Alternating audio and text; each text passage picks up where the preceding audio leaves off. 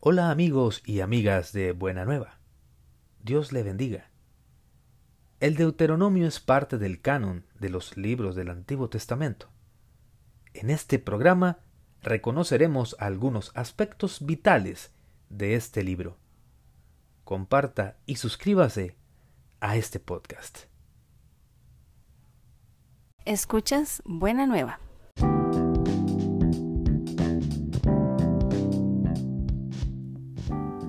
En su forma actual, el Deuteronomio se presenta como las palabras que Moisés dirigió a Israel al otro lado del Jordán, en los umbrales de la tierra prometida.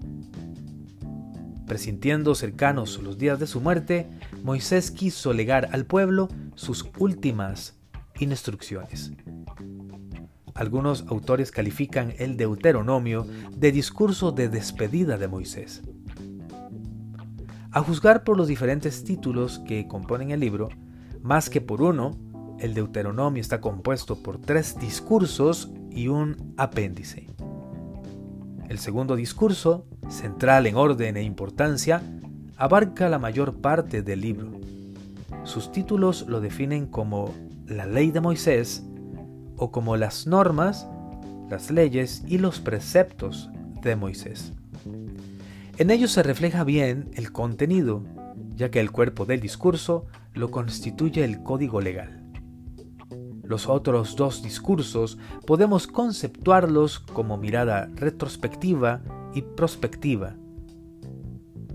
En cuanto introducción general al libro, más aún a los libros de la historia deuteronomista, el primer discurso apunta a lo que sigue, pero sintetiza también parte de la historia precedente, es decir, de lo que se habla en Génesis y Números. Análogamente, el tercer discurso se proyecta sobre lo que precede, pero abre paso a la historia que sigue. Desde el punto de vista teológico, el Deuteronomio es uno de los libros más ricos del Antiguo Testamento.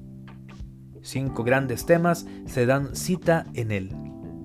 Un Dios, un pueblo, una tierra, una ley, un santuario. Estos, a su vez, atraen a otros. Elección, alianza, bendición, maldición, etc. La idea de un Dios se da la mano con la de un pueblo. El Señor es el Dios de Israel y este el pueblo de Dios. La unidad de Dios solamente proclamada desde el principio constituye el dogma principal. De entre todos los pueblos, el Señor eligió a Israel como pueblo de su propiedad. Tal elección crea lazos especiales entre los dos. Israel tiene que amar al Señor, alabarle y reconocerle como a su Dios. Se exige de Israel un amor total y exclusivo que implica una separación de las otras naciones. Israel no puede portarse como ellas, pues es un pueblo santo y consagrado al Señor. Los israelitas son hijos de Dios y hermanos entre sí. De Dios le vienen a Israel los bienes que posee. La tierra figura como el más importante. Tanto su conquista como la fuerza para trabajarla y adquirir sus riquezas proceden del Señor, no de Israel ni de los otros dioses o pueblos. Por esto Israel no ha de vanagloriarse, pero tampoco ha de temer sino tan solo confiar en el Señor. La tierra de Canaán es una tierra buena, contrasta con la de Egipto y con el desierto.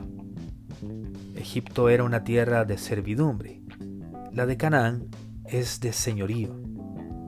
El desierto era un sequedal sin una gota de agua, mientras que en Canaán abundan las fuentes y veneros.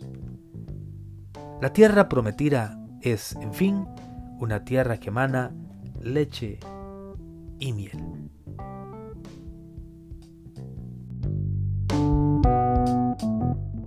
Siga escuchando. Buena nueva.